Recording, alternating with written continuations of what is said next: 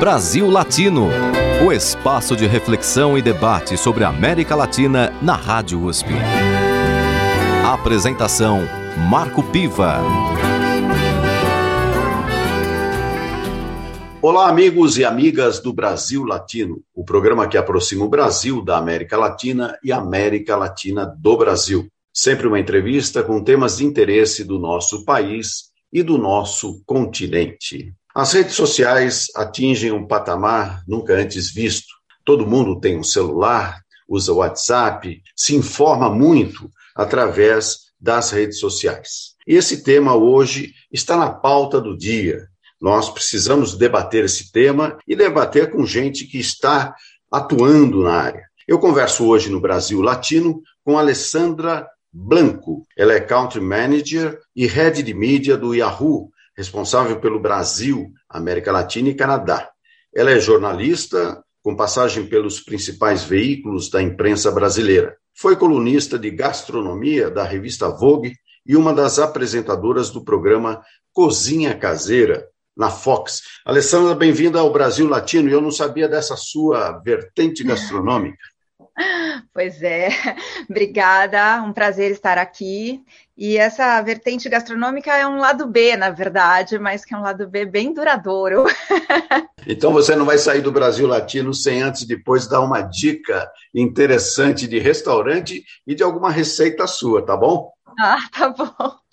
Mas vamos ao nosso tema, Alessandra. Você assumiu recentemente, né, quer dizer, o ano passado, um cargo importante no Yahoo é, cuidando aí do Brasil, da América Latina e do Canadá, quer dizer, é uma responsabilidade muito grande. Eu queria, em primeiro lugar, até para que os nossos ouvintes acompanhem, como é que é esse seu trabalho? Bom, é, eu vou completar agora em maio três anos de Yahoo, então eu comecei é, como head de mídia do Brasil.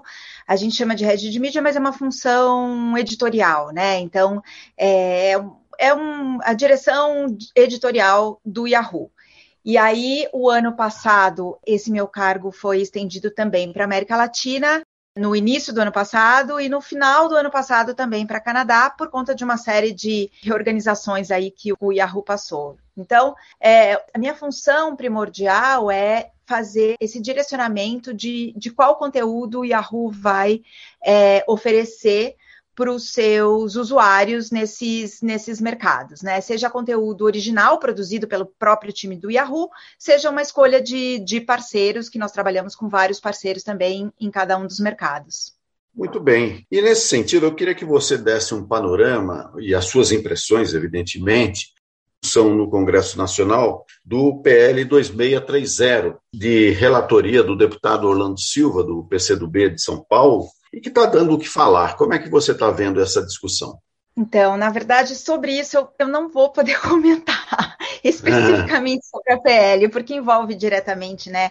a indústria, e, enfim, estamos todos acompanhando, e, enfim, ontem teve de novo uma, uma decisão relacionada a isso. Especificamente sobre isso eu não vou poder comentar. Tá, mas as suas impressões sobre o funcionamento das redes sociais, o acesso à informação, como é que você, até como jornalista, vê isso? Olha, eu vou te dizer como a gente opera no Yahoo, tá? É, a bandeira principal de Yahoo é brand safety. Isso se relaciona tanto no, no, que a gente chama de Yahoo EdTech, que é voltado para publicidade e para anunciantes, quanto para o Yahoo editorial. Então, assim, o Yahoo é uma marca que tem 25 anos e tem é, um, um, reconhecimento ainda enorme. E em todas as pesquisas que a gente faz com os nossos usuários, seja no Brasil, seja em qualquer outro mercado que o Yahoo opera, ele está sempre relacionado a uma marca que traz uh, confiança, né? Então, é uma marca que as pessoas têm muito carinho por ela, é, desde os primórdios da internet, e como produtor é, é, de conteúdo, distribuidor de conteúdo, é, nossa principal bandeira é a confiança. Então, como é que a gente faz isso? É uma seleção realmente de um conteúdo de qualidade, é, tanto de parceiros que a gente confia e acredita que produz um, um jornalismo sério, quanto é, é, a nossa produção de conteúdo também ser uma produção de qualidade, é, a gente ter fact-checking. Eu acho que esse ano é um ano que isso será mais do que nunca fundamental, né? É, a própria distribuição, o Yahoo conversa com usuários em vários pontos de contato. Nós temos os usuários mais fiéis que entram na homepage do Yahoo ou no e-mail Yahoo todos os dias, mas tem pessoas que consomem o conteúdo do Yahoo nas redes sociais, e nós operamos em todas as redes sociais hoje em dia. Assim como é, chega o Yahoo via Google, via Search. Então, assim, a gente tem um cuidado muito grande é, na checagem desse conteúdo e na escolha dos parceiros que a gente trabalha. Eu acho que esse é o nossa, a nossa grande responsabilidade. Aliás, é uma responsabilidade que cabe a todas as plataformas, todas as empresas que é, produzem ou transmitem conteúdos. Né? Isso, inclusive, não isenta a própria imprensa é, tradicional, né? vamos chamar assim, a, jornais, revistas, TVs, é, rádios. Apesar desse avanço das redes sociais, é, nós temos aí uma, uma imprensa, digamos, funcionando da forma ainda é, tradicional. O que é muito bom também, né? Porque eu não sei se você tem essa sensação, mas eu gosto muito de pegar o jornal, sentir ele na mão, assim, de folhear. É, tá um pouco em desuso isso, né? Mas é, é, é interessante esse costume que muita gente ainda tem, não é? Você tem esse costume? Pois é. Então, você sabe que eu perdi esse costume há alguns anos, assim.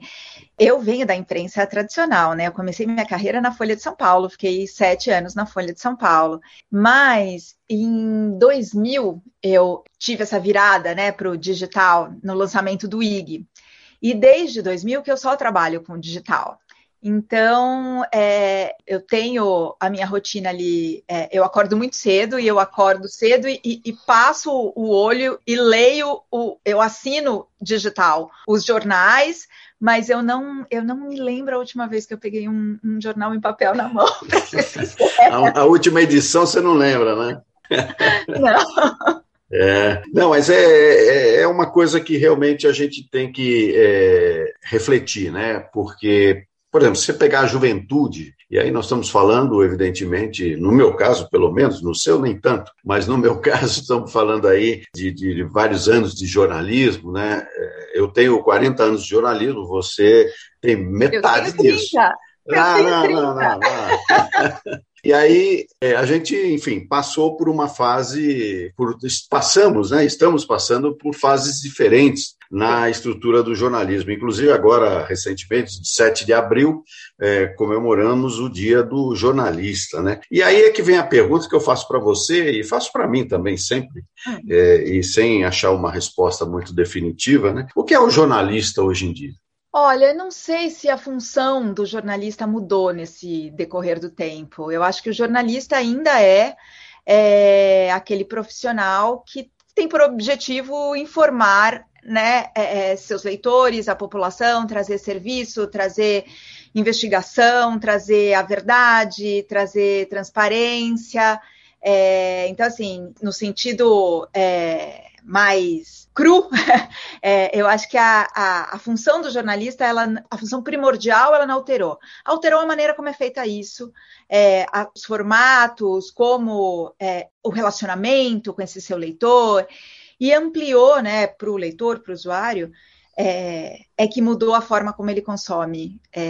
Eu não vou dizer só jornalismo, mas vou dizer uma, um pouco mais amplo que é conteúdo. Né? Tem muita gente que não é jornalista, mas que produz conteúdo. E eu acho que é isso que é, faz com que a nossa função é, ganhe uma importância de trazer esse conteúdo é, muito bem apurado, Uh, muito responsável e, e de confiança, né? Para que as pessoas consigam selecionar mesmo onde elas vão ler, onde elas vão se informar, né? As pessoas consomem conteúdo das maneiras mais diversas hoje e, enfim, acho que todos nós semanalmente passamos por aquela situação de você viu o que aconteceu, eu recebi por uma mensagem, é verdade, não é verdade?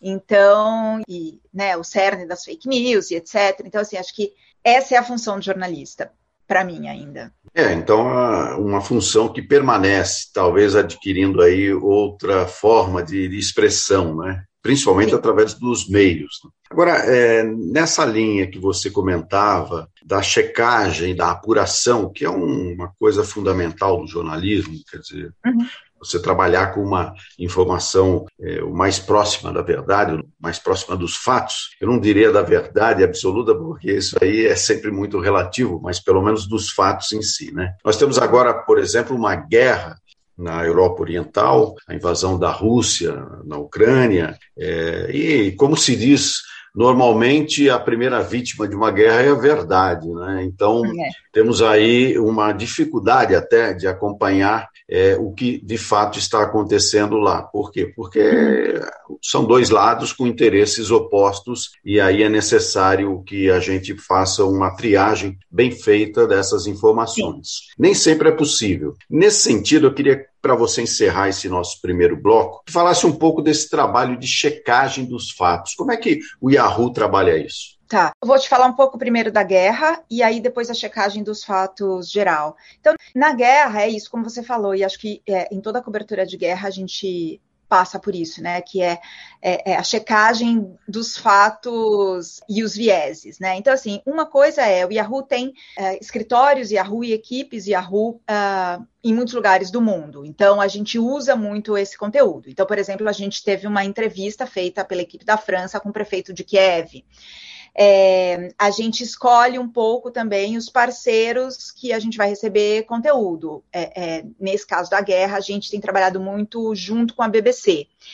E nós temos uma rede de colaboradores também. Então, nós, nós temos um colaborador que que foi para a Ucrânia, passou 15 dias lá e, e retornou e, e, produziu um conteúdo bem rico para o Yahoo, Gustavo Basso, é, um conteúdo em vídeo, um conteúdo até em primeira pessoa, narrando o que ele viu. Ainda assim, são muitos vieses, né? Então, para a guerra, é isso que a gente fez. Em relação à checagem de fatos, nós também temos uh, parcerias com empresas que fazem checagem de fatos e temos também é, colaboradores e estamos também é, treinando os nossos jornalistas internos uh, para técnicas de checagem de fato. Então, é, isso a gente está fazendo agora, ampliando isso para o período de eleições que a gente vai ter agora uh, esse ano, mas assim como a função do jornalista ela foi uh, mudando no decorrer do tempo e o jornalista foi sendo é, até obrigado a aprender outras atribuições, então edição de vídeo, uh, redes sociais, SEO, checagem de fatos é uma delas hoje. Então assim existem treinamentos, existem empresas especializadas e a gente está tentando se cercar de todas essas possibilidades para trabalhar nos próximos meses. Muito bem, Alessandra Blanco, Country Manager e Head de Mídia do Yahoo, responsável pelo Brasil, América Latina e Canadá, aqui no Brasil Latino hoje. Alessandra, antes de encerrar este primeiro bloco, eu queria que você sugerisse uma música para os nossos ouvintes. Tá. Bom, a primeira música que eu vou sugerir é o Lamento Sertanejo, do Gilberto Gil. É, assim, é difícil escolher, é, mas é uma das minhas músicas brasileiras favoritas. Acho o Gil um compositor, um cantor incrível.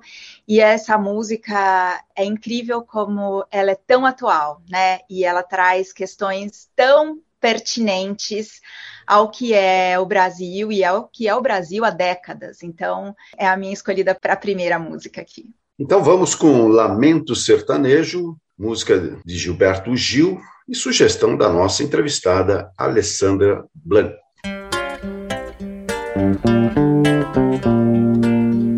Brasil Latino.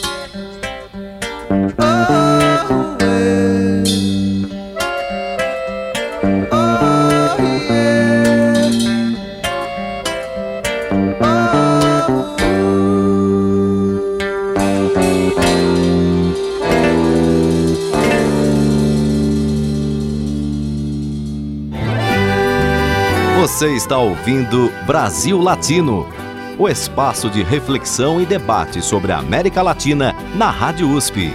A apresentação: Marco Piva.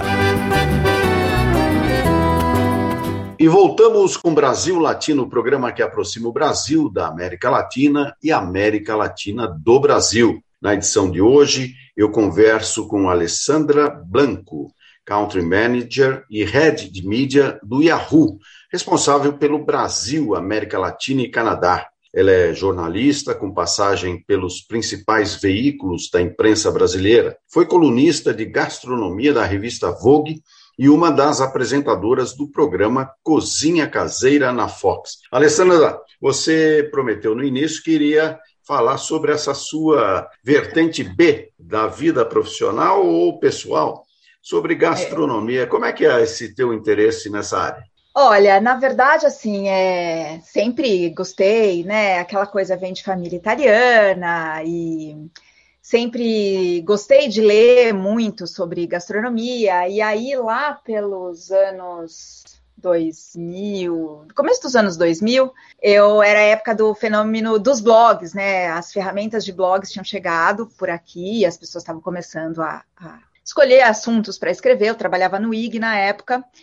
E o IG também tinha uma ferramenta própria de blog. E eu fui, eu saí de férias para uma viagem para a Itália. E aí eu comi um sanduíche de tomate e mussarela. E eu falei, como uma coisa tão simples pode ser tão sensacional? Eu quero escrever sobre gastronomia. e aí comecei um blog. É, e foi o segundo blog de gastronomia na época no Brasil. E aí foi uma coisa que durou 10 anos. Lancei depois um livro com as melhores histórias do blog, uma seleção de histórias. E aí comecei a escrever também para a revista Vogue. Na Vogue eu fazia muito mais ou, uh, em matérias mais longas mesmo, entrevistas, tendências de gastronomia, e aí foi quando a, a, a gastronomia é, se tornou uma coisa que é, os chefes passaram a, a virar estrelas pop quase, né?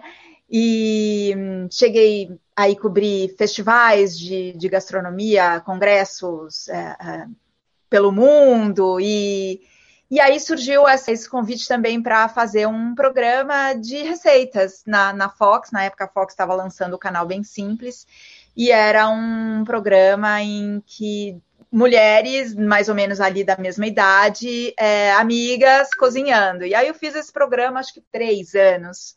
Tive um café também é, há cinco, seis anos. Uh, então, fiz um curso de chefe de cozinha, passei pela experiência da cozinha mesmo, de cozinhar todos os dias, num, de ter um, um, um negócio próprio. E depois, enfim, voltei é, a me dedicar só para o jornalismo. E aí, agora, recentemente, com essas novas é, é, atribuições, eu deixei de escrever sobre gastronomia, mas acompanho muito e ainda gosto muito. Aliás, a quantidade de programas que existem hoje, né, sobre gastronomia é, é imensa. É. E alguns são bons, outros nem tanto, né? Você tem alguma preferência aí? Ah, olha, é, é, vários, né? Todos os do Claude Troagro eu amo. Acho que é uma diversão. É uma delícia. Acho que tem vários é, documentários na Netflix que são muito legais. Então, é, é, o Chef's Table, né? Então, assim, recentemente tem um episódio específico do Chef's Table que é de uma chefe uh, budista que eu acho incrível. Eu não lembro o nome dela agora, depois eu posso te passar, mas é, os documentários, o calor também é muito legal. Gosto muito do, do programa da Rita Lobo. Enfim, é, eu acho que é, a gastronomia assumiu um papel de entretenimento na vida das pessoas, né? É, é comparável à música, comparável a esportes. É, e eu acho isso muito bom, assim, porque e também depois foi indo para uma busca de mais saudável, né? De, de conhecer melhor aquilo que você está consumindo, de ter toda uma cadeia em volta uh, sustentável, de fazer as próprias escolhas, é, é até uma questão política mesmo, né? Então, eu acho que é, é, é, algo que tem uma importância na vida das pessoas que às vezes a gente nem se dá conta, é, mas que vem ganhando cada vez mais relevância. É, eu vou ficar só mais um pouquinho nesse tema da gastronomia, porque também me interessa muito, né? Até por conta do programa, porque é, na América Latina a gente tem aí uma diversidade de cores, é, de culturas, que você, inclusive, até por ser responsável pela América Latina, deve conhecer também bastante. Mas é muito interessante como na América Latina a gente tem uma diversidade é, gastronômica, apesar de, é, às vezes, as pessoas acharem que é só o, a papa com pojo, né? Mas não é só isso, né? Quer dizer, tem uma coisa aí muito grande a ser explorada também. Por exemplo, a, a cozinha peruana adquiriu aí uma importância muito grande, né? Né? Tem um impacto econômico também, né? Como é que você vê aí a, a gastronomia latino-americana? Bom, acho que para começar são tem uma variedade, uma riqueza de produtos que é absurda. Tem produtos que é, só existem na América Latina, né? E que tem uma variedade nutricional também incrível. Então, assim, se você pegar todas as quantidades de milhos e de raízes e de grãos, amaranto, enfim, que, que foi se descobrindo, né? Descobrindo, entre aspas, né? nos últimos anos, elas vieram para as mesas dos restaurantes, né? Vamos dizer assim. É, então, tornou é, essa gastronomia é, latino-americana uma coisa muito específica. E, não, e eu acho que nem dá para dizer que existe uma gastronomia latino-americana, porque cada região tem coisas muito específicas, né? Então, você mencionou o Peru, e quando você fala de Peru, se pensa muito em, em peixe cru só, né? Mas existe uma variedade de raízes e de grãos que é um um absurdo, né, de, de bacana. É, assim como a culinária mexicana, é, mesmo dentro do Brasil, né, você divide aí as regiões, você tem uma gastronomia completamente diferente em cada um dos lugares. E acho assim, por todas, é, é, existem todas as críticas relacionadas aos prêmios, né, dos 50 melhores restaurantes do mundo, e que eu concordo com muitos deles, mas tem uma coisa que esses prêmios uh, trouxeram, que é dar visibilidade para esses chefes que estão fazendo pesquisa e estão trazendo propostas diferentes, né? São chefes que é, quase cientistas, né, é, com laboratórios, mas que também com projetos sociais muito legais de, de trazer, é, dar visibilidade para esses produtos que muita gente ainda não conhece. Então, é, acho, acho essas descobertas muito legais. Eu não conheço o Peru, o que é uma grande falha é, na minha vida, mas é, é uma das coisas que eu quero muito conhecer, porque é, tive a oportunidade de provar es, essas comidas desses chefes quando eles vieram para o Brasil, mas tem uma riqueza é, muito grande de proposta e, e, a partir de produto. Aliás, é, o Peru tem se destacado aí também é, recentemente por outros aspectos aí, que é uma crise institucional muito grande que está acontecendo por lá. Eu até fiz um programa recentemente sobre isso, é, que parece ter se tornado o campeão mundial de impeachment, né? Ou seja, cada presidente que entra logo é sofre um impeachment. Agora o atual presidente Pedro Castilho também está na corda bamba. Mas vamos voltar aqui ao nosso tema principal, que é o Yahoo e toda essa discussão em torno das redes sociais, da forma como as pessoas é, acabam se informando atualmente, né? Como é que você vê a questão é, relacionada entre informação e educação? Olha, é, acho que são coisas que caminham em paralelo. Se você, uh, se você começar a navegar uh, por todos os publishers uh, de conteúdo na internet, você vai ver que junto de toda informação já existe um conteúdo educacional, né? É, no Yahoo a gente chama de os explainers. São conteúdos que é, contextualizam as situações, que são conteúdos atemporais, é, e que as pessoas consomem, inclusive para entender aqueles fatos a que estão relacionados, né? Uh, a audiência uh, online hoje em dia, ela, inclusive, ela, ela vem ficando cada vez maior nesses conteúdos educacionais uh, explicativos e que contextualizam situações. Então, acho que isso é, é uma coisa. Então, a informação ela está aliada a conteúdos uh, informativos. Tem um outro lado que é o conteúdo educacional online, que é, é e isso a pandemia até acelerou, né, o processo, que é as pessoas terem oportunidade de aprendizados online, cursos e uh, cursos de faculdade, inclusive online, e que é um fenômeno que é, não tem volta, né? Assim, por mais que agora uh, instituições comecem a reabrir, tem encontros presenciais, aulas presenciais, mas a, dar a oportunidade, por exemplo, de você estar aqui no Brasil e fazer um curso de Harvard online, que era uma das coisas que as pessoas, muitas, muitas pessoas procuravam, é algo que é uma democratização da, da educação mesmo, né? É, é, e, e ter várias opções, várias oportunidades, e mesmo que eu tenha uma profissão e queira, uh, tenha interesse num outro assunto, eu, eu poder ter esses cursos online. É, eu não sei se era isso exatamente que você se referia na sua pergunta.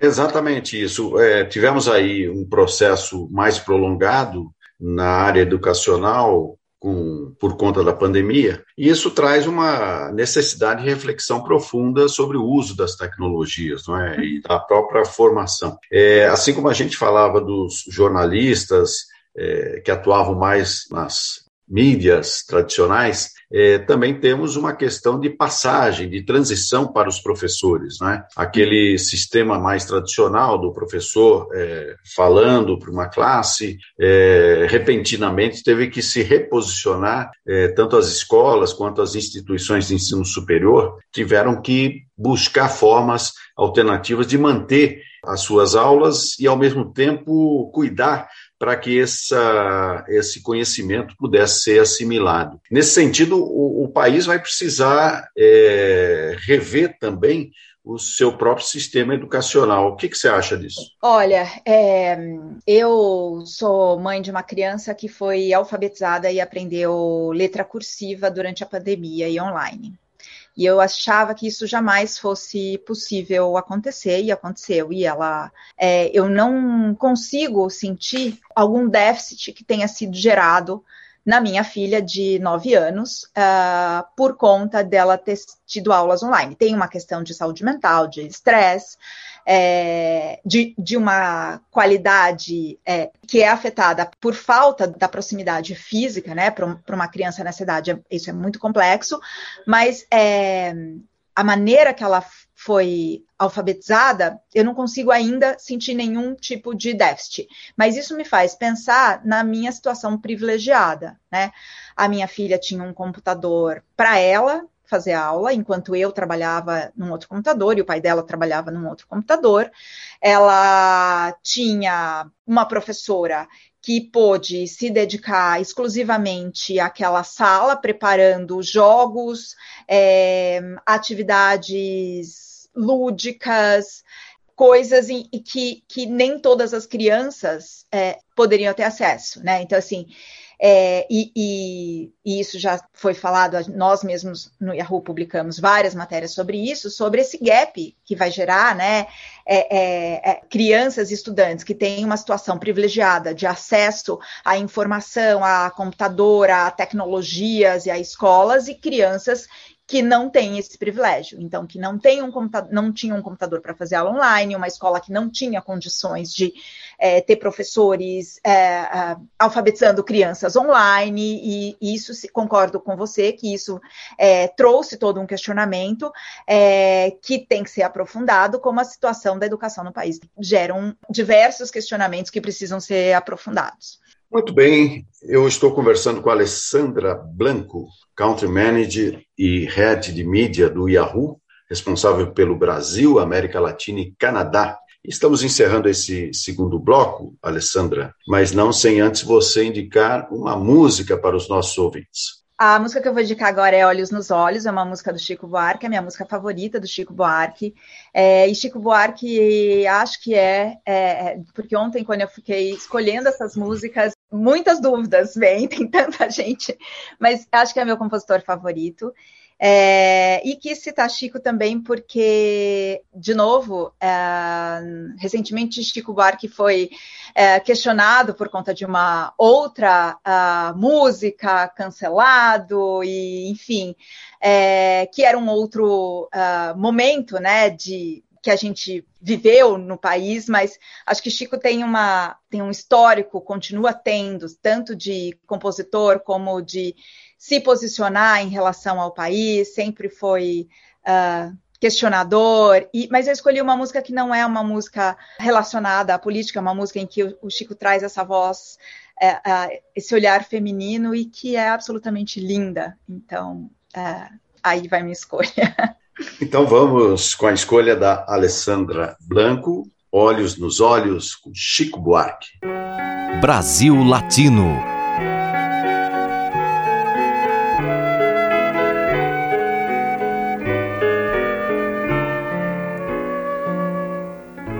Quando você me deixou, meu bem, me disse para ser feliz e passar bem.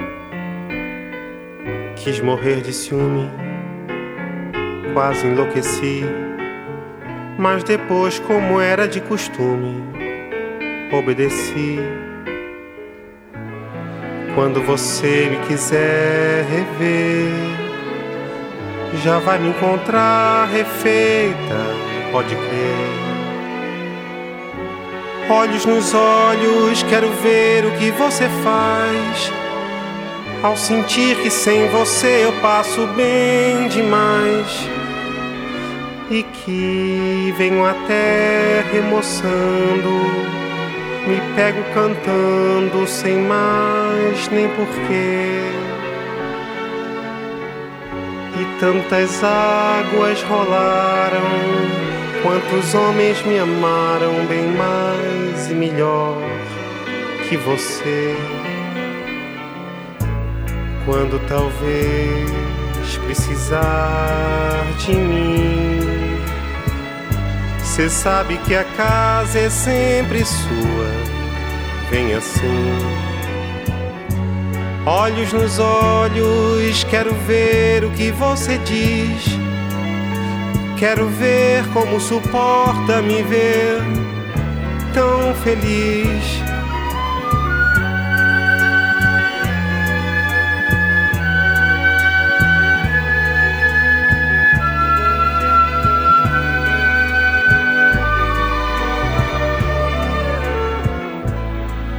Você me deixou, meu bem, me disse para ser feliz e passar bem.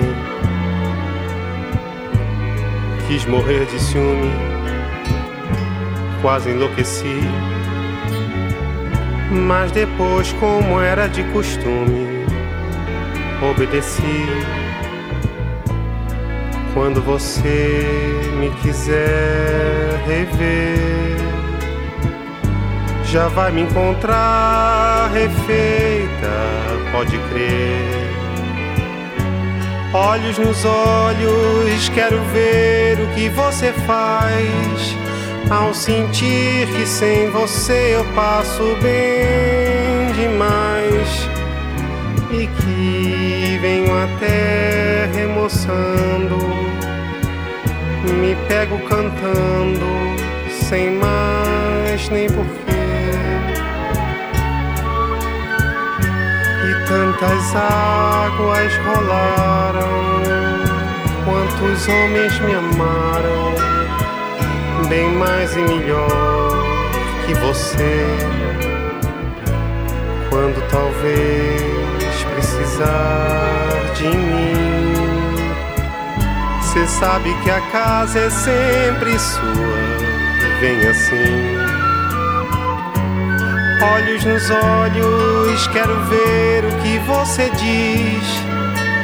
Quero ver como suporta me ver tão feliz.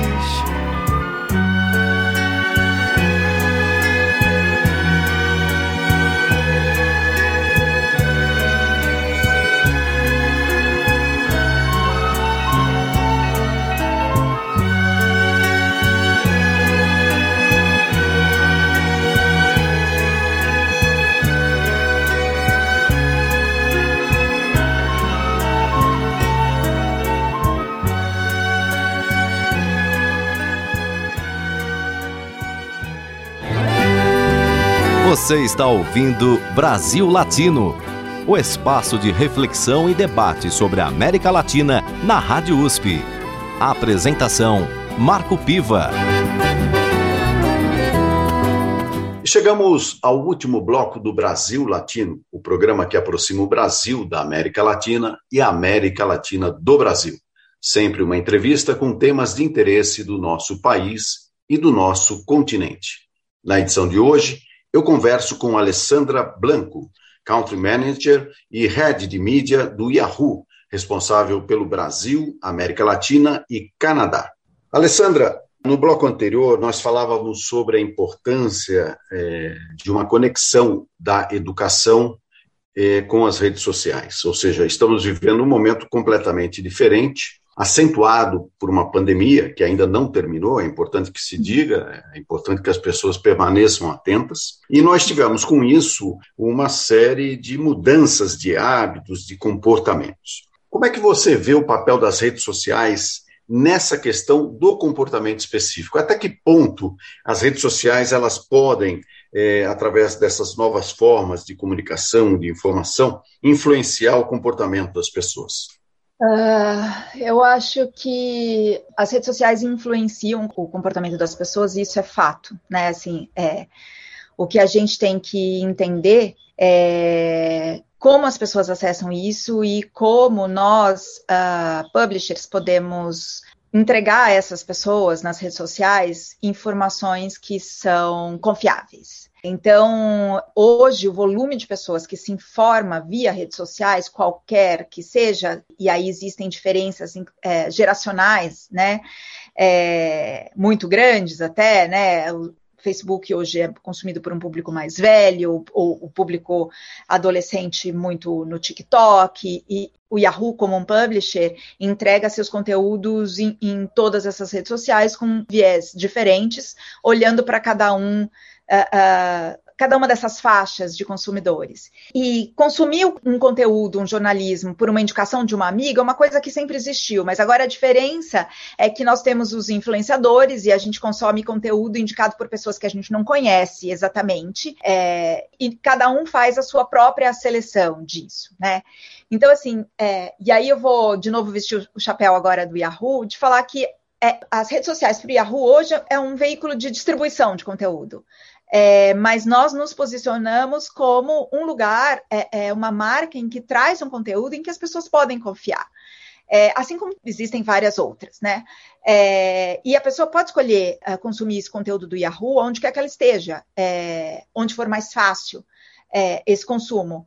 Mas é muito importante essa seleção, né? E essa seleção, ela hoje se dá por uma coisa um, via algoritmo, via preferências, mas ainda muito desordenada. Então, o que a gente tenta fazer é uh, entender esse consumidor e a maneira como ele, os seus interesses e a maneira como ele consome conteúdo e entregar esse conteúdo confiável de uma maneira fácil, simples, uh, direta e transparente.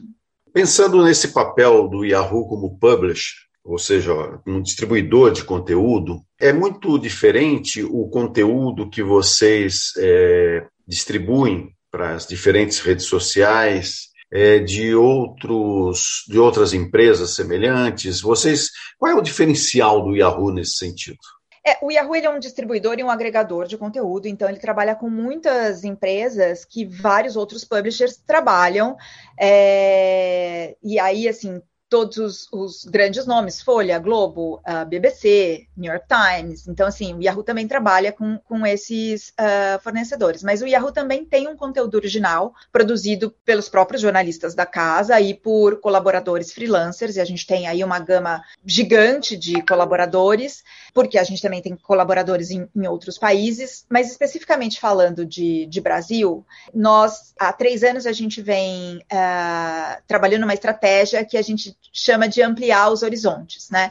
Então, assim, hoje é, o jornalismo ele é muito concentrado é, é, no Sudeste.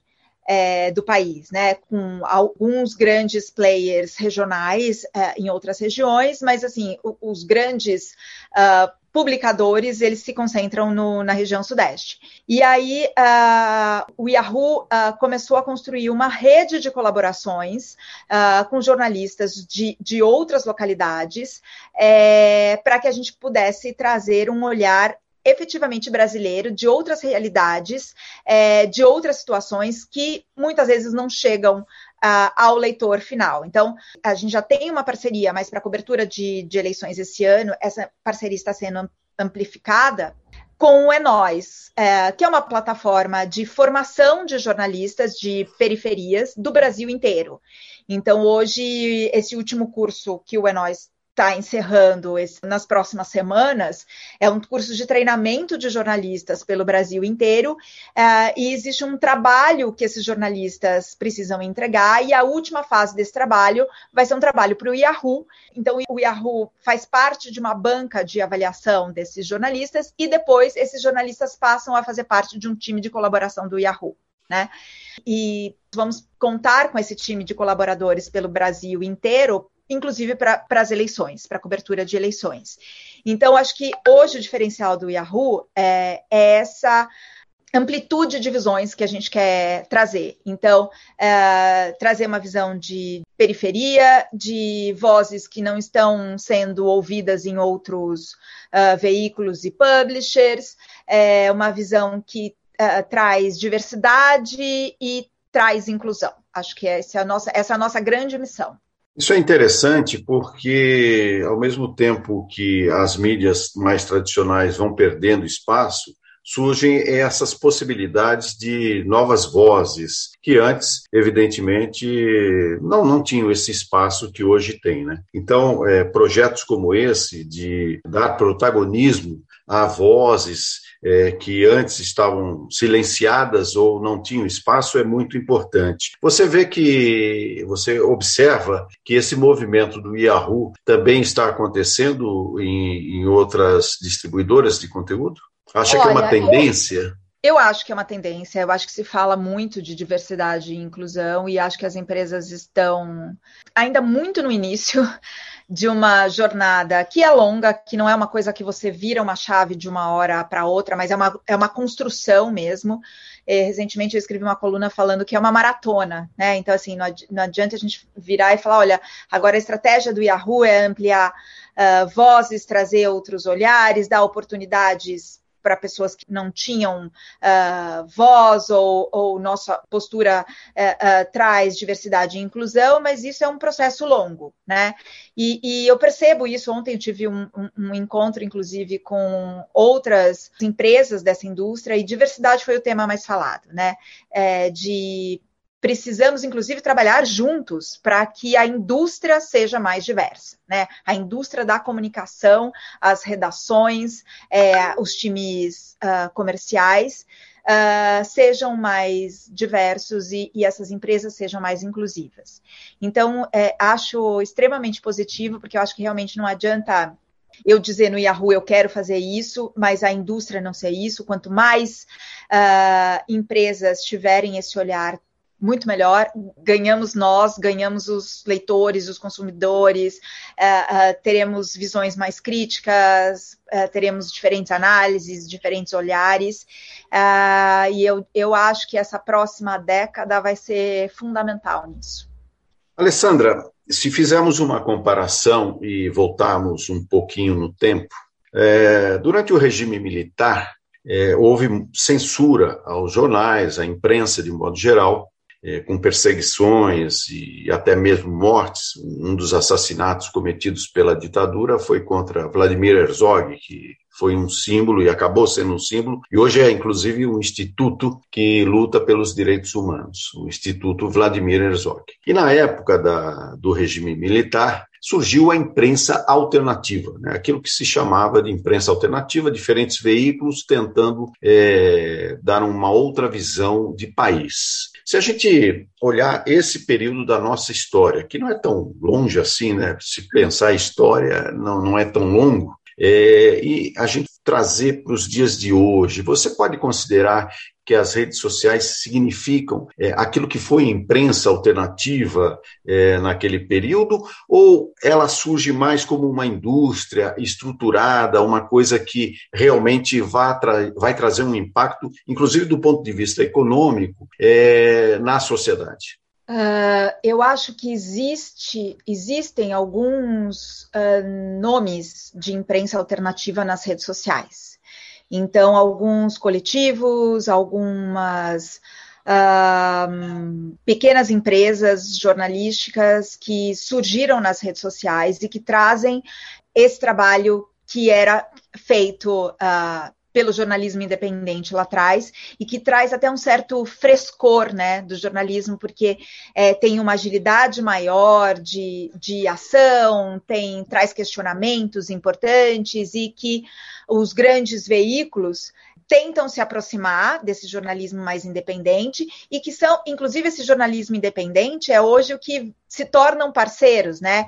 Então, assim, é, citando alguns exemplos aqui é, de parceiros que já foram ou ainda são uh, do Yahoo, porque as coisas vão, mudam muito rapidamente né, na, na, nesse cenário atual, mas assim, Alma Preta, a Ponte Jornalismo, a Lupa, são, é, na minha visão, fazem parte desse jornalismo independente e alguns deles não estão mais no Yahoo, outros ainda estão, mas nós tivemos parceria em algum momento ou, ou fazemos parcerias pontuais em algumas uh, situações. As redes sociais, elas têm é, tanto os, os, grandes publishers, né, os grandes comunicadores do Brasil, o jornalismo independente, mas tem também os, os influenciadores e tem o cidadão comum. Então, ele é uma grande gama de informação sendo trocada. E, e, de novo, quando a gente fala de fake news e de confiança no conteúdo, o filtro de qual conteúdo passa por esse crivo de, de confiança é que é o, o, grande ponto aí da, da questão das fake news e, e, e é, do impacto que uh, fake news pode trazer em qualquer situação do país. Infelizmente, nosso tempo está acabando, Alessandra, e temos que ir para o final aqui do nosso programa. Foi uma conversa muito boa, instrutiva e, e gostosa de, de trocar essas informações com você, que é jornalista como eu, e assim a gente pôde bater um, um papo legal. Agora, Alessandra, é, você que está cuidando aí do Brasil, da América Latina e do Canadá, né, pelo Yahoo, é, só para fechar mesmo, tá? Não vamos tomar mais tempo, não. Quais são as suas expectativas em relação a, ao acompanhamento das eleições para que não ocorra neste ano aquilo que ocorreu em 2018, quando as fake news entraram com tudo é, no debate eleitoral e acabaram, de certa forma, contaminando, é, em certa medida, os resultados. Olha, eu te diria que essa é uma resposta quase impossível de eu te dar. Eu acho que é, tem muita coisa para acontecer ainda uh, neste ano. Eu acho que, sem dúvida, é, eu acho que essa eleição vai ser talvez talvez a mais importante que o Brasil já teve, vai ser histórica, sem dúvida. É, acho que uh, vai ser muito acalorada. Acho que cada, cada veículo de comunicação está tentando se. Um, se munir de todas as técnicas e todo o profissionalismo possível para um combate à fake news. Então, acho que isso é um, é um objetivo comum ainda assim existem técnicas sofisticadas de, de, de fake news e, e, de dark web e, e que eu não fui para o South by Southwest, mas quando você olha um pouco do que foi apresentado lá é, e do que foi apresentado como tendência, por exemplo, de dark web envolvendo vídeos, a gente não chegou ainda ao ápice do que a gente das possibilidades do que pode ser usado para fake news. Então, acho que a gente ainda não conhece é, é, todas as possibilidades e é impossível de saber todas as técnicas de combate. Então, acho que é algo que a gente vai é, trabalhar é, é, realmente mês a mês, ano a ano. Então, tenho confiança de que cada um vai fazer o seu melhor trabalho possível. Nós no Yahoo estamos nos preparando para isso, uh, preparando equipe, preparando trazendo novos parceiros, novas técnicas, mas é um, vai ser uma luta do dia a dia, eu diria.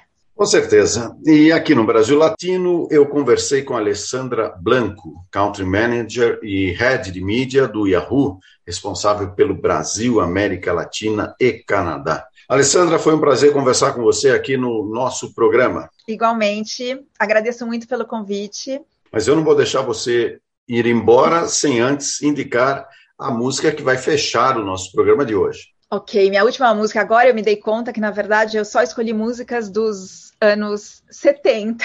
O que não é verdade do que eu consumo, que eu, eu sou bastante é, uh, eclética uh, no consumo de música, mas essa última música é A Dança da Solidão, do Paulinho da Viola. É uma, é uma música de 72, que é o ano que eu nasci. E talvez eu tenha escolhido até músicas dos anos 70, porque foram as músicas que conviveram mais tempo comigo, né? E que eu ouvia desde pequena. E Paulinho da Viola é um desses compositores que eu ouvia muito desde pequena, então escolhi Dança da Solidão para o meu aniversário aí de 50 anos esse ano. Brasil Latino. Solidão é lava cobre tudo, amargura em minha boca. Sorri seus dentes de chumbo, solidão, palavra cavada no coração, resignado e mudo no compasso da desilusão. Desilusão, desilusão, danço eu, dança você, na dança da solidão. Desilusão, desilusão, danço eu, dança você, na dança da solidão. Camélia ficou viúva, Joana se apaixonou. Maria tentou a morte por causa do seu amor.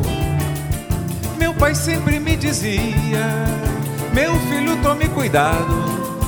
Quando eu penso no futuro, não esqueço meu passado. Oh, desilusão,